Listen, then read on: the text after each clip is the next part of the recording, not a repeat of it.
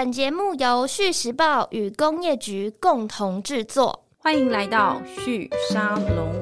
生活的惊喜往往藏在思辨中。Hello，各位听众朋友们，大家好，欢迎再次光临旭沙龙的节目，我是节目主持人张玉宁。今天我们的来宾来自屏东，那呃也是我们在呃关注整个台湾的制造业的数位转型里面的一位很重要的一个呃佼佼者哦。那呃今天来到我们节目的是经贸机电科技股份有限公司的协理邱建刚邱协理，我先请协理跟大家 say 个 hello。主持人、各位观众朋友，大家好。好，谢谢邱协理今天来到我们的节目里面哦。我知道邱协理您呃，其实公在公司里面是呃，公司其实是您的父亲所创的公司，然后呃，直到今天已经二十五年的时间了。那就我的了解，其实一开始比较呃比较是针对这个汽车相关的零组件在做制造。那呃，过去这几年花了一些时间做转型，转向这个航太相关的制造业哦。那呃，今天就想要请您来到我们的节目里面，跟我们分享这个。整个转型的过程，那当然在这个过程最想要跟您请教的，其实是呃，因为台湾制造业其实过去这几年一直在谈这个转型升级的这样一个路径。那呃，您的公司是呃其中的一个典型的一个模范的一个呃经验，想要分享给我们的听众朋友。那我想要先跟您请教一下，就是您的父亲大概是在呃什么时候创办这家公司？那那当时为什么会选择这个汽车零件这样的一个领域来发展呢？首先，他我的父亲大概应该创业二十几年了，二十几年前就创业了。那他因为本身就是在这个汽车领域服务的，那所以他创业的时候也是选择他自己的专业来做创业。这样子是，那当时呃，我我印象中就是您呃公司其实，在台湾有做，那后来在呃我们整个西进的这样的一个过程当中，其实也有到中国大陆去设厂，这一段可不可以跟我们分享一下？那后来是在什么样的机缘之下，呃，会转回到台台湾来，就是重新设厂呢？对，因为早期我父亲也是到大陆的北京去做投资嘛，那那时候也是因为很多台商过去，嗯、那因为那边。算是当时的人工成本相对的是很低，所以他也过去了。那后来就是大概这十年，也是因为对岸的情势有所调整啊，那整个人工的成本也是增加了，所以那同时响应政府那个鲑鱼返乡，所以他就毅然决然想要回来台湾。那也是刚好有一个因缘际会，因为我本身是屏东人，我们都在屏东住了很久。所以他刚好在屏东科技产业园区有找到一个很适合的地方，我们当地的政府也很支持我们投资这个汽车的项目啊，所以我们就决定回来这边建立一个现代化的工厂。我我看资料好像是二零一六年的时候，呃，回到屏东的这个加工出出口区来建立这个新的工厂。我想确定一下，那个时候还是是以汽车的零件为主，对不对？对，我们还是以汽车的零件为主。是，是因为我看了一下，就是说，呃呃，你们的公司其实在这个过程里面，就大家一般在想，就是说，吸进到呃中国大陆的时候，大部分是呃去找他们的比较便宜的这样子的一个人工的成本，但是其实你们的制造呃主要的出口对象其实是呃全球的各大的这个汽车品牌，我看到有包含像日本的日产啊，还有美国的福特跟这个美国的克莱斯勒，其实都是你们重要的客户哦。那嗯，在我们进到常态之前，可不可以请你跟我们分享一下，就是说汽车的零件制造，它在这个制造跟供应过程里面，有没有哪一些是比较重要的一个挑战，或者是说呃一个比较需要呃努力的一个进入的门槛？嗯，因为我们的在汽车领域，我们是专注在模具的零件生产，那这个模具要采用之前，需要像透过福特、克莱斯勒他们就是车厂的认证。那认证完以后，做模具的厂商他们才能选用我们的东西。那所以这个认证的过程是一个比较繁琐，然后需要花比较多时间，也就是让车厂对我们的品质，然后还有整个生产的管控有所了解，然后有所信心，那他们才会采用。因为毕竟他们的模具生产，汽车生产是在全世界很多个国家。所以不容许有一点点的状况产生。所以我确定一下，你你们提供的是那个就是他们的生产的这些供应商所需要的模具，对吗？对，模具用的零件。OK，那在这个过程里面，因为你刚好提到各大车厂他们会要求要做这个认证嘛，这个我想就是业外人、行外人可能比较难想象哦，这种认证它到底是怎么进行的？可不可以跟我们分享一下？它的认证，因为像如果以美国福特来说的话，美国福特也是一个百年的企业嘛，那他们对于自己在模具上用的零件都会有设定自己的标准。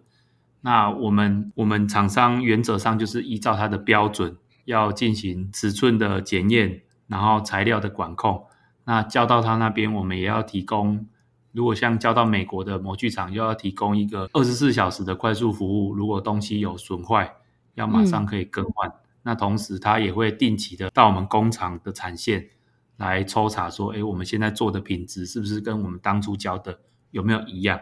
哎，那接着就是说，生产过程中我们要持续的维护它这个产品。确定说他们的生产线是不会断线的，对，所以从源头的材料管控到我们生产过程的管控，然后甚至到交货到他模具厂的所在地的那个国家，我们的售后服务，整个所有的流程，车厂都会定期的检视。嗯哼，也就是说，他们这样子的一种认证的要求，它不是说。有点像你拿到一个证件，就是你一拿到，好像之后就不管你的事，或者他们就不管你。它其实是一个持续的、不断的去做检验跟要求的这样一个过程。那呃，这样这样的过程，我我想要请教，就是说，对于整个工厂的管理啊，或者是呃公司的文化上面，它会带来什么样子的呃制度上面的影响呢？就是因为它就是有点像一个我们常说的 PDCA 的循环啊，那我们就是工厂要持续的做改进嘛。嗯因为随着时代的演进，我们的管理一定是要一直进步，就不能说是像您说的取得认证了，他就不管你。那你取得认证以后，你就是持续的每天都要进步一点。当啊，当然过程中一定会发生一些异常嘛。那你针对这些异常，你下次怎么去避免？哎，就是持续的改善。对，所以，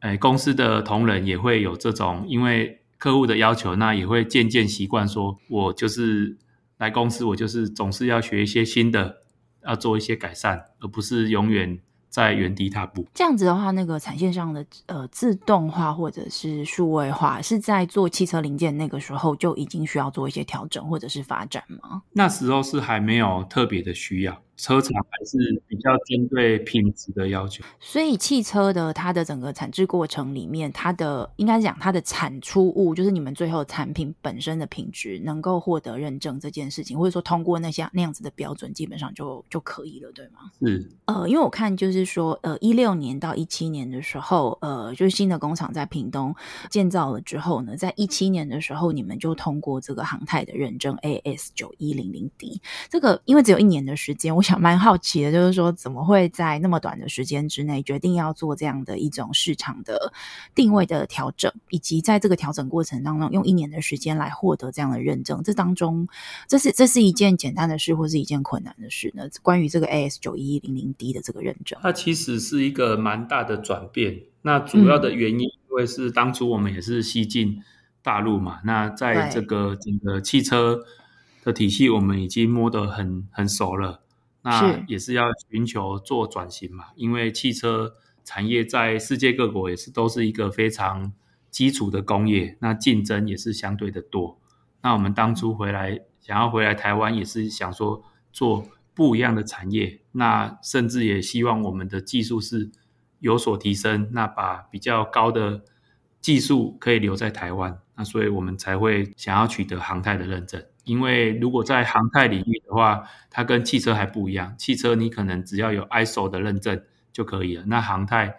一定是要先有 AS 航太的认证，那你可能才有机会。做进航太的产业，那个汽车的制造跟航太的制造，如果我们先不去论，就是说航太，因为我知道航太工业它在制造过程当中，它会要求非常多的这个呃资料的收集跟整理，因为这个是航太相关的领域它的一个特殊性。但是单纯从制造，比如说产线的这个设计啊，还有它的这个呃制造流程的一些人才的技术的来比较的话，它有哪些相近性呢？如果简单来说，其实它是很雷同的，嗯、因为我们都是把一个材料，嗯、就是正方四方形的材料，加工成客户需要的产品。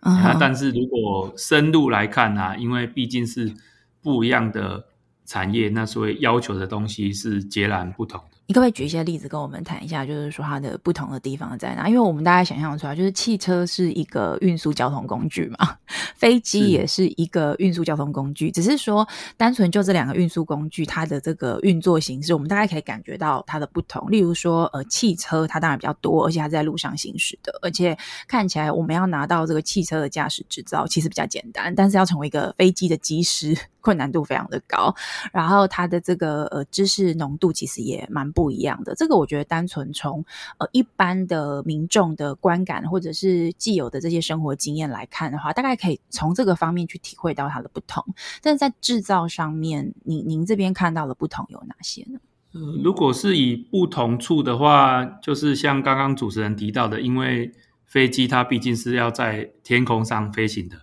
那所以它从对于原材料的管控就会特别的要求。因为如果材料的结构万一是不好的，嗯、那在这个生产的过程，可能它会有一些应变应力的产生，那最终到天空的时候就会比较容易疲劳，那疲劳可能就断裂嘛，那断裂就会产生很严重的后果，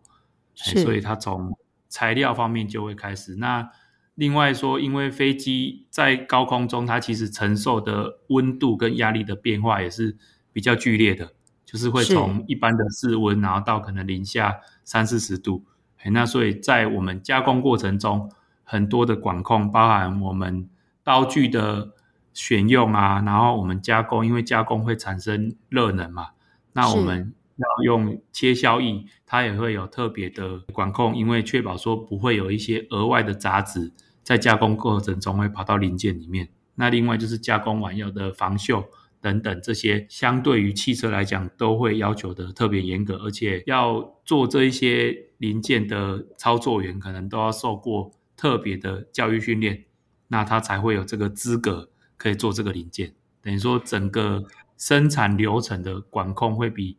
汽车在汽车产业还更严谨，哎，那流程会更长。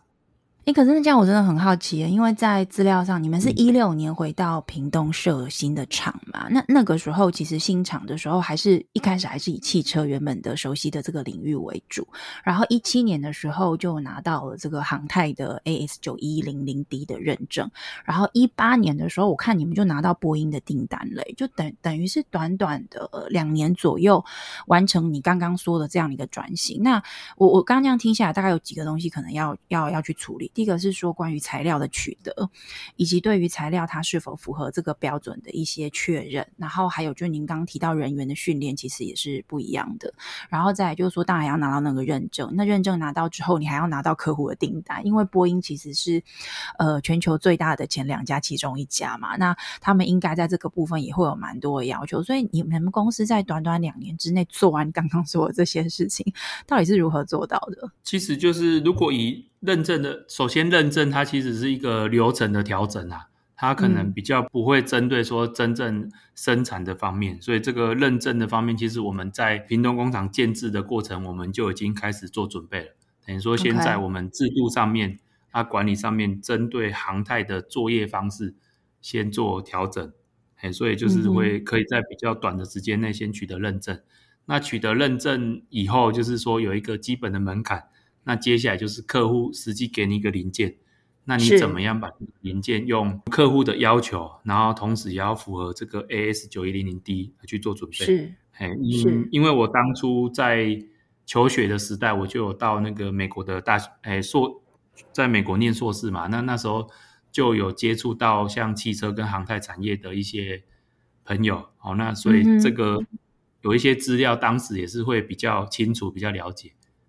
那、啊、所以说，在对于我们公司来讲，可能有一些是原文的东西，对我们来讲就是比较不是困难啊。那在技术方面，当然我们也是做了蛮多的尝试啊。就是可能一开始在做手件，因为像飞机它都是，如果你要今天要生产一个零件，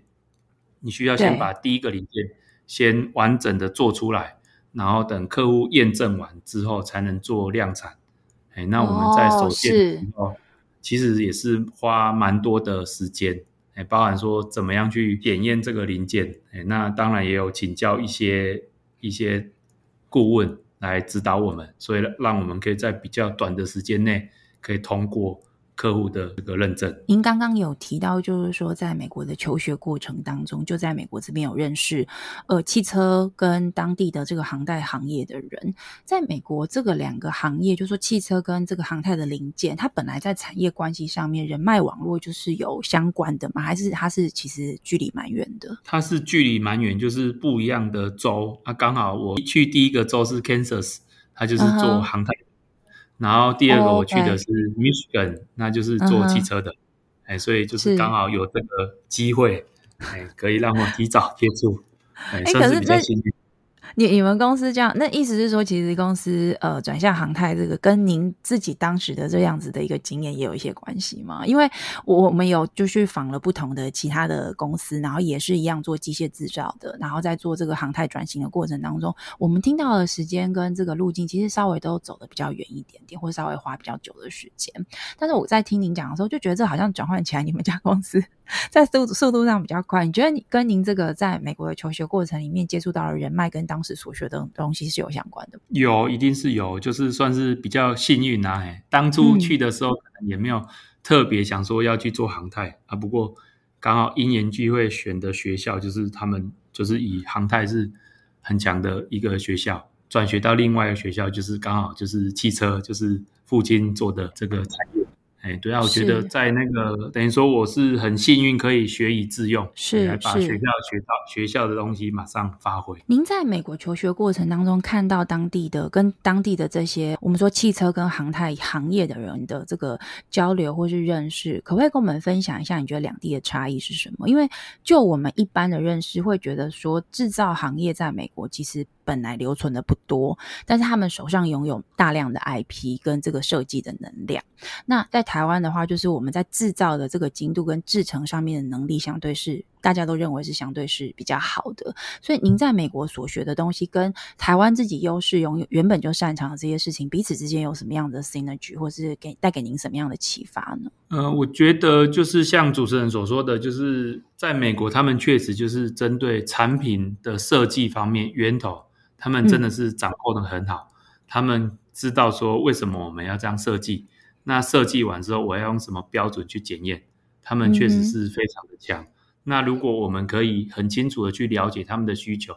那相对以我们台湾的技术，我们就可以把它用更简易的方式做出来。您可不可以举一个例子，就是关于您刚提到的这个，就是说，呃，美国人他们可能在比如说材料的选择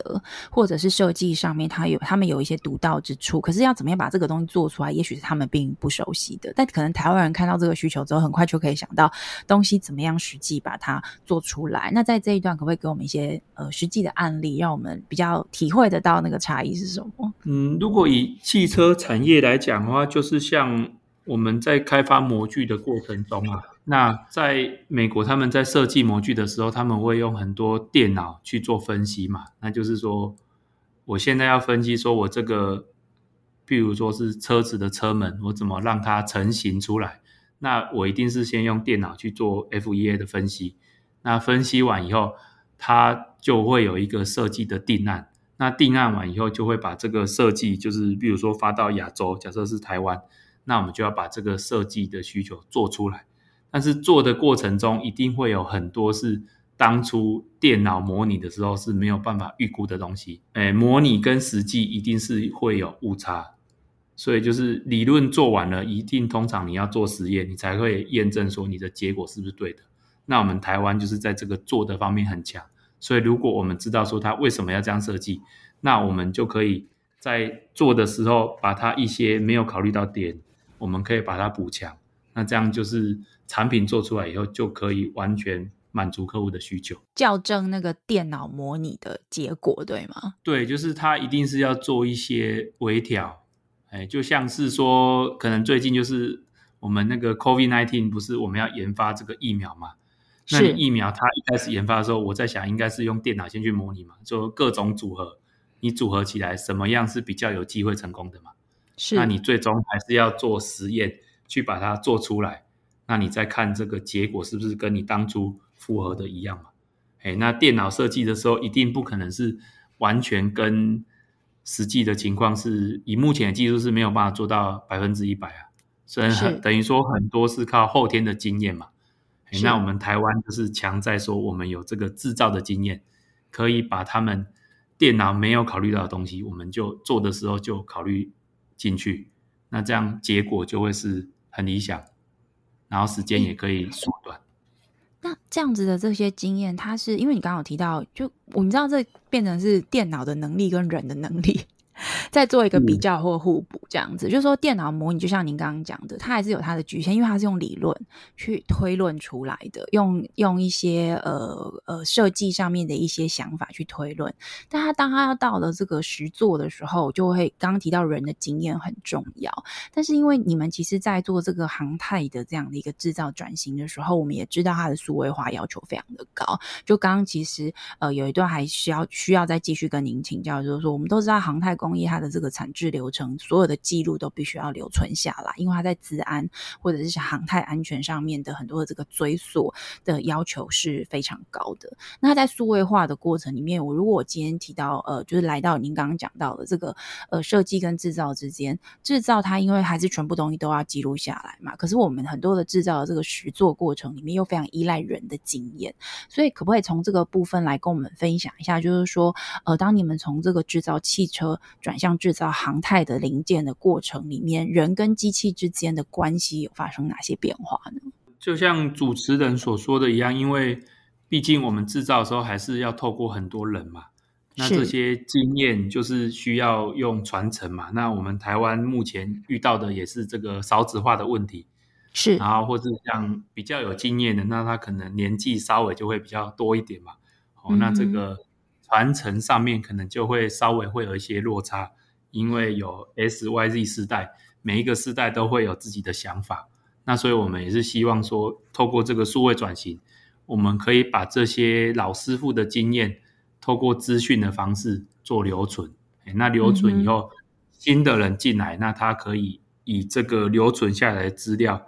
他去熟悉以后，他再利用这个资料再重新。你说再去看还有哪些地方可以改善，但是如果我们今天没有这个传承的话，那变成新进的同仁他需要重新的学习，那学习他可能还要再花一段以前的人就摸索过的时间，那这样变成说这个训练的时间就会拉长，那有时候结果就会比较不理想，对，所以就是。数位化其实对以现代的来讲其实是蛮重要的。那你们在数位化这个过程里面有遇到什么挑战吗？因为呃，我知道后来工业局跟你们这边有一些合作，但是整体数位化的流程是一开始就跟工业局这边有合作，还是你们有呃尝试找不同的这样的解决方案？因为我想这个是蛮多的制造厂在思考这个数位转型过程里面都蛮头痛的问题，就是我要怎么开始找谁合作这样。其实我们在大陆的时候，其实就曾经有做这个数位转型嘛，那转型最。最简单的就是说，原本我们的订单可能都是用人工 key 的嘛，用 Excel 做管理。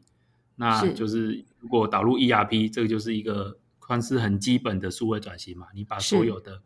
订单，然后生产的流程、生产的过程，然后出货等等，都放在这个电脑上面嘛。哎，所以这个在大陆就已经有做过。那所以我们在台湾的时候就相对是比较有经验啊。不过对于这个知识的传承，还有技术的传承。就是有一些现场的这个，那时候就还是比较没有找到方向，因为可能利用现有的 ERP 是比较没有办法完成这一块的，所以后来才会跟工业局合作，那也有金属中心协助我们，因为毕竟金属中心他们在技术这方面是很强的，然后也是可以非常有弹性，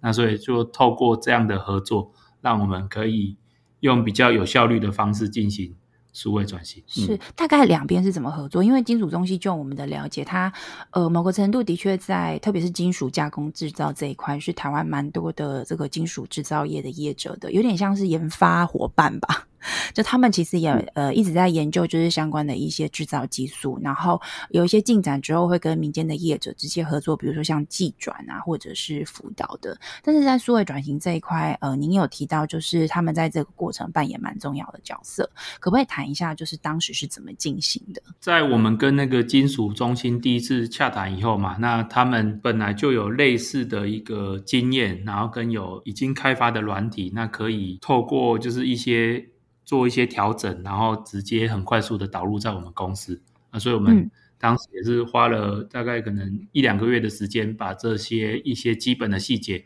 讨论完以后，那金属中心的团队就是针对我们这个工业局的项目啊，有有四个项目，那就是有不不同组别的人来协助我们同时进行改善。大概是哪四个项目呢？如果您手边有资料的话，您可以跟我们说明一下，因为我们会比较好奇的，就是说，因为数位转型它。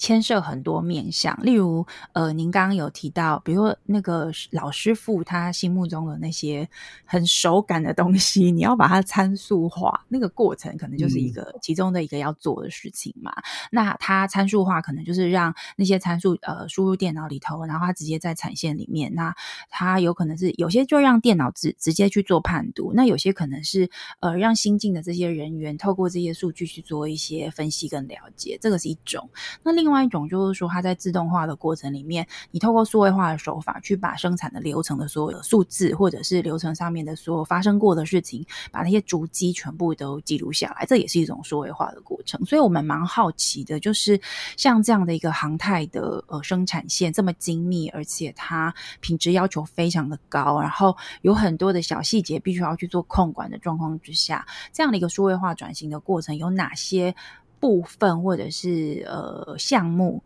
是必须要一步一步的去把它累积起来做到位。哦，那我简要说明一下，我们这次就是跟工业局合作，我们的项目的题目叫做“数位启航金属制品升级航太转型计划”。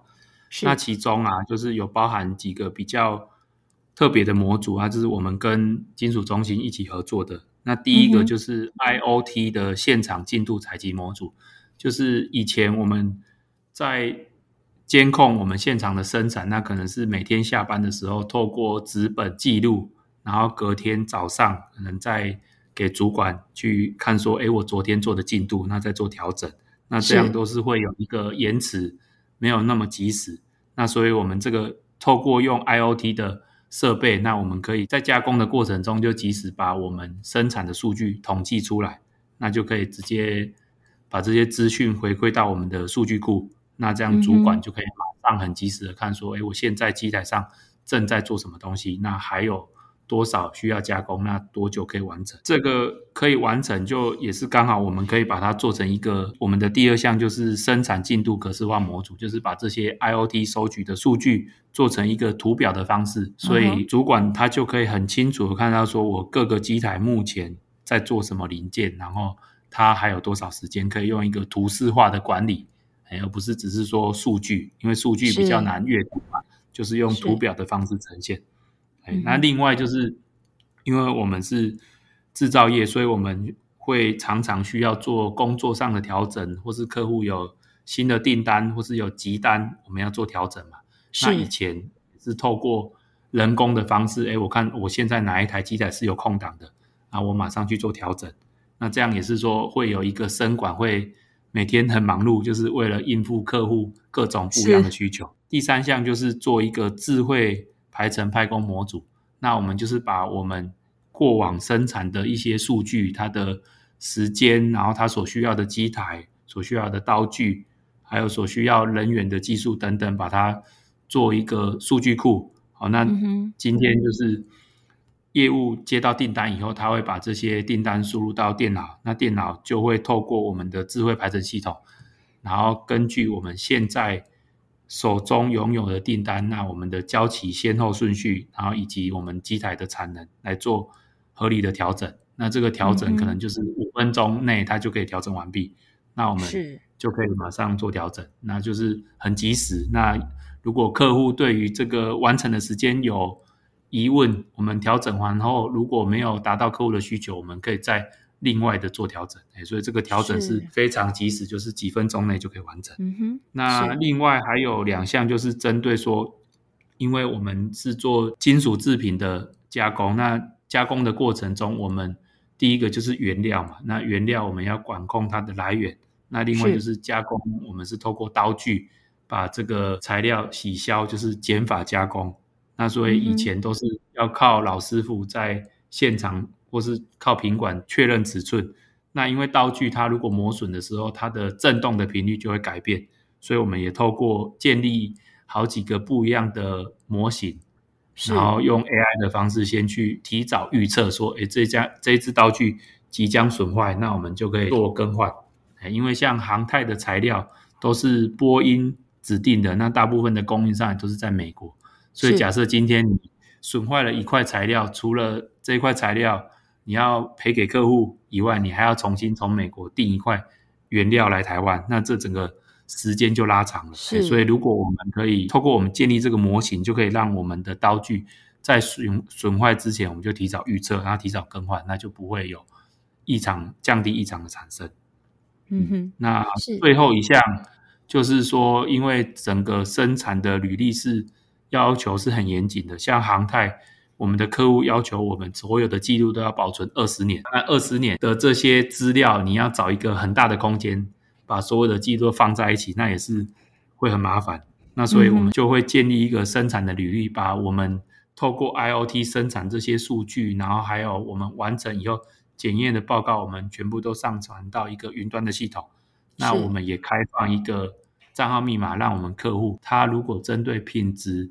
有疑虑，他可以直接在线上去查询。哎，那我们云端也可以定期备份。那这样就可以满足说，客户如果对生产的履历有问题，他可以很快速的查询，不会像以前是需要他要先询问。那我们要把这些资本的记录找出来，然后再扫描传给他，这样还是。会非常的耗时。诶，那这五项在整个导入的时间上面，您刚刚说就是花两个月的时间跟呃金属中心的这些顾问还有专家们讨论，然后接下来分组去工作嘛。整个导入的时间到它完成，呃，包含就是说产线上面的你们的同仁们能够呃一起这样协作，这样整体大概花了多少时间做到一个相对比较到位的一个阶段？大概花了。超过半年的时间，半年你觉得是在您心中，就是您作为一个领导者、企业领导者，您觉得这个时间算短还是还是长？我觉得算是蛮短的，不过我们还是有很多可以持续进步的地方。在人员的沟通上，我蛮好奇，就是说，其实也这也是蛮多的公司会遇到的一个挑战，在沟通上面，特别是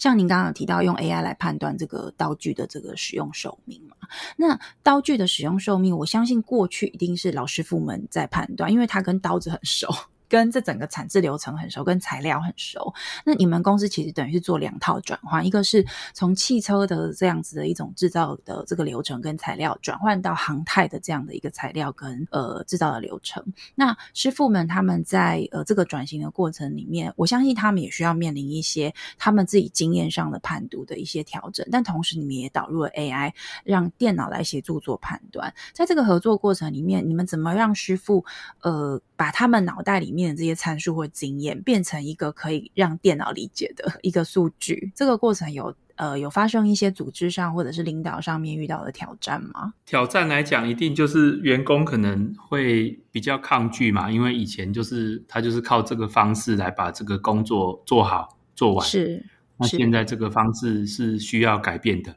所以员工的一定会多少会有一些抗拒啊。不过。嗯这也是我们经贸，我常常在跟我们的同仁说的，就是因为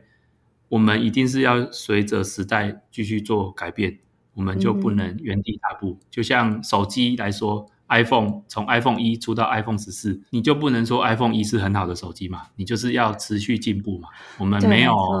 不会有一个最好的产品，但是我们会每年都会有一个更好的产品。哎，所以我一直给他们这个观念，我们就是要要求我们自己。要更好，那这样我们才可以在这个这么竞争的市场来继续存活下来，的确是蛮竞争。可是我我看你们进展很快，刚刚有提到就是一八年的时候拿到第一张这个波音的订单，然后手件也开发成功。那我看好像在二零二零年的时候，在台湾也你们也有拿到呃国军的高级教练级的零件，也是一样。那一年把这个手机手件的开发也是成功了。那在军就是说国军的这个基建上面的呃提供跟这种商业客机的，像波音他们这种。呃，机件的提供在制造上面会因为这个呃市场的不同而有不同的要求吗？呃，如果以这个国军的话，它其实就是因为它也是毕竟是算飞机的嘛，嗯、那可能会比较，如果以生产端来讲是不太会有太大的差异，嗯、因为都是飞机的要求就是这么严谨，嗯、那只是说可能在军机方面可能对一些保密。哎，那会有更要求，说是特别固定的人员来做这个特别的项目，因因为毕竟是跟是国防会是有相关的，哎，那这个保密还有一些技术的资料，它会做特别的管控，主要差异可能在这边。这个我想也会对你们在组织管理上面带来一些新的挑战，因为过去可能不需要做这么多，比如说产线分割啊，或者是这个产线可能就是这个产品只能有同一组人来做这样子。这个这个部分在整个导入的过程当中，您您觉得有呃带给您什么样在组织管理或领导上的挑战吗？我们经贸其实在这个转型的过程也是做了很多调整嘛，那所以我们其实就是要做一些弹性的管理。然后针对客户不一样的需求做做调整，那也不能说因为就还是回到一开始说的，就是我们都要一直改变呐。那我们就是要符合市场的需求，嗯嗯，所以我们要习惯这个改变，那这样我们才有机会争取更多不一样的客户。所以在我们来讲，改变是一个很正常的事情。我们要要要习惯。是，那疫情对你们是好还是坏呀？疫情这件事情，因为现在我们都知道，慢慢的全球解封，然后航太工业应该讲航太的这个服务的市场，呃，接下来会有蛮大的一个成长的一个前景可以看得到。那在航太制造或航太工业上面，它带来的机会是什么？同时，其实我觉得还有一个蛮关键的，就是说，台湾在政府的大大的这个产业政策上面，也在鼓励跟发展这个所有的制造业往航太的这个领域发展。您看到的趋势跟机会可能会有。有哪些呢？如果以疫情来讲，一开始当然就是这个 COVID-19 刚开始的时候是确实是影响很大，因为整个航太产业就是订单就是骤降嘛，那很多甚至就是直接归零。当时候我们也是在想说，哎，哦，航太产业我们刚跨入就遇到这种这么特殊的情况，那好像以前也没有听说过这个情况，那所以我们那时除了继续就是说改进我们。在开发手舰的一些制程以外，那我们还有同时就跨入那时候台湾比较热的，就是半导体设备的这个行业。那也，所以我们公司是刚好因为这个机会，让我们又进行再度的转型，也有跨入到半导体设备的制造。那现在在疫情复苏以后，未来波音跟空巴他们的飞机的产量也会逐步拉高嘛，所以对于我们。经贸来讲，我们是可以分散风险，可以在汽车、航太还有半导体，可以分散风险，然后稳定的发展。所以我们算是蛮幸运的。那我您一直说幸运，可是我想也是不容易，因为呃，刚刚您谈到了三个领域：汽车、半导体跟这个航太。半导体当然大家都了解，就是说它接下来整个市场的需求会成长的非常快，而且再加上就是说这个中美贸易之间的一个隔阂跟市场的分割，呃，半导体接下来在整个欧洲或欧美市场的这个制造需求上面，我想零件其实会成长的蛮快的。那航太就像您刚刚说的，因为它有一个这个呃季度或者说我们说。淡旺季这样的一个区别，所以这边你们转进去之后，如果已经有明显的像像波音这样的公司已经有订单，而且这个首件开发成功，就是一个非常好的成绩。这个在布局上面，我觉得呃，您是很谦虚，一直说幸运啦。但是我想在这个过程里面，一定也有很多在呃组织领导管理上面的选择。那您自己本身也是一个二代接班的这样一个经理人，可不可以针对这个二代接班跟这个组织领导上面，怎么样去影响这样的趋势，给我们一些您个人心得上面的分享，这过程应该蛮辛苦的哦。辛苦就是一定会有嘛。这个、对，我我个人是觉得，就是说，因为在这个过程中确实是遇到蛮多挑战的啦。同时，我觉得也是这个是一个很好的经验。那我觉得我我自己认为我我的特质就是说，我们要领导者是要以用一个比较正向的方式去领导我们的同仁，然后领导我们的公司。那我们一定是会遇到各种各式各样不一样的问题嘛。那、嗯、但是说最终我们公司还是回到我们都是在。人，因为事情就是人做出来的，所以如果我们大家是在同一条船上，那有一样的心往前，嗯、那我们用比较积极的、比较正向的方式去处理我们遇到的困难，那我相信结果终究会是美好的。那当然，我们是要选择一个比较适合现在局势的产业啊。那我们就是刚好就是汽车本来就是我们的本。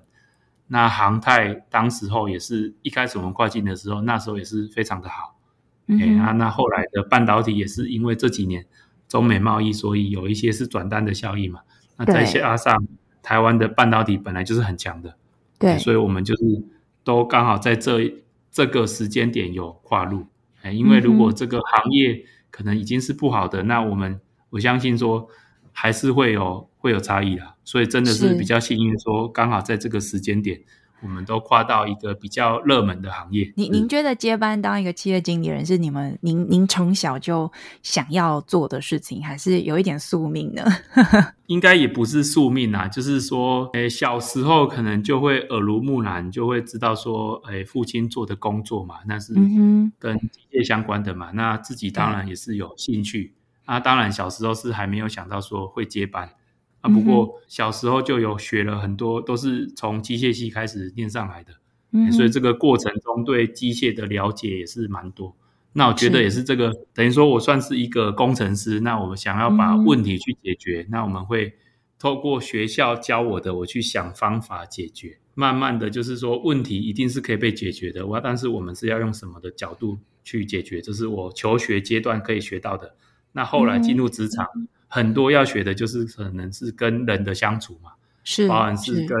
员工，然后同仁，或是我的上级主管，那我的下属，哎，这些人际的调整，我觉得这也是一个挑战。哎，那我就是以工程师的性格，我们把这个问题一一的列出来，那看怎么样去解决。哎，总是会有一个方法，只是说这个方法适不适合现在。对，就是要解决问题啊，那可能要用比较。正向的方式去去处理，那应相信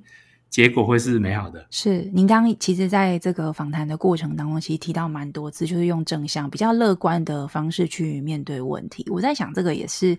呃，您这您跟您的父亲现在在带领公司上面，特别是在你刚刚也有提到，就是说市场变化非常非常的快，然后呃挑战也很多，而且这个变化的过程里面，你可能会看到趋势，但就算你知道趋势在那里，你要抓住机会，也不是你知道就可以抓得住的，是整个弹性要非常的高。那这个。文化上面，如果用比较正向乐观的方式，相对而言，大家比较容易聚焦在问题本身。我想这也是蛮重要的一个文化，是吗？是，我觉得这个我们要生活嘛，所以我们要用比较乐观的方式。就就是，我觉得这也是我在那个美国求学的时候可以学到一点。就其实他们在美国，他们的这个生活的方式跟我们是不太一样。哎，我们台湾从小教育就是。老师跟你教什么，你就是要学什么。哎，那你也可能不能反驳老师说的。嗯，但是在美国，可能在大学的时候，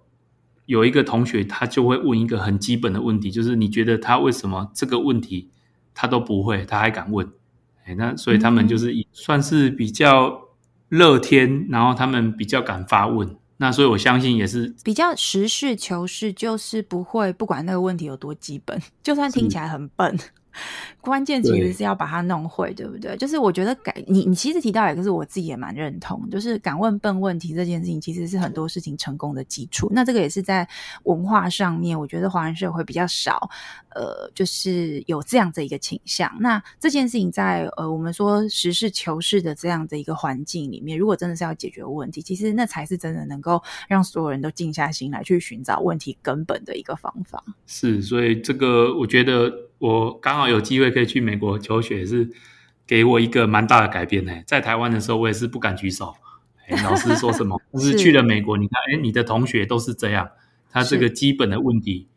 他都他如果真的不会，他也是很敢问。他也不会因为别人看他的眼光，嗯、所以我觉得这也是一蛮不一样的方式啊，嗯、很好的方式。谢谢今天这个呃邱建刚协理哦，经贸机电科技股份有限公司的邱邱协理在我们的节目里面跟我们分享，呃，他们在呃从汽车制造转型到航太制造，以及在数位转型上面呃这么多的经验哦。那我觉得最后呃协理这边提到的关于敢问笨问题这个事情，其实我是非常认同的，因为整个组织文化里面，如果从呃，老板开始都非常实事求求是，那这个公司跟这样的一个组织，它才有可能做到刚刚协理一直在提到的，呃，正向乐观去面对每一个挑战跟问题的这样子的一个文化。那我想这也是呃很多的台湾的这些制造业的隐形冠军们，可能我们平常很少听到他们的名字，但事实上他们在整个全球的这个供应链里面都扮演非常关键的重要的角色。这是为什么台湾有这么多隐形冠军可以做这么好的一个原因。我相信也是。这个理由，那谢谢协理今今天来到我们的节目里面，跟我们分享这么精彩的故事。好，谢谢主持人的邀请，也很开心有这个机会。谢谢，谢谢，谢谢，也谢谢大家今天收听我们的节目。那如果你喜欢我们的内容，可以在 Apple Podcast 上面给我们五星评价并留言，也欢迎您在各大平台跟 Instagram 上面按下追踪。那么下一集我们节目更新的时候，就会自动通知你喽。我们下一集再见，拜拜，拜拜。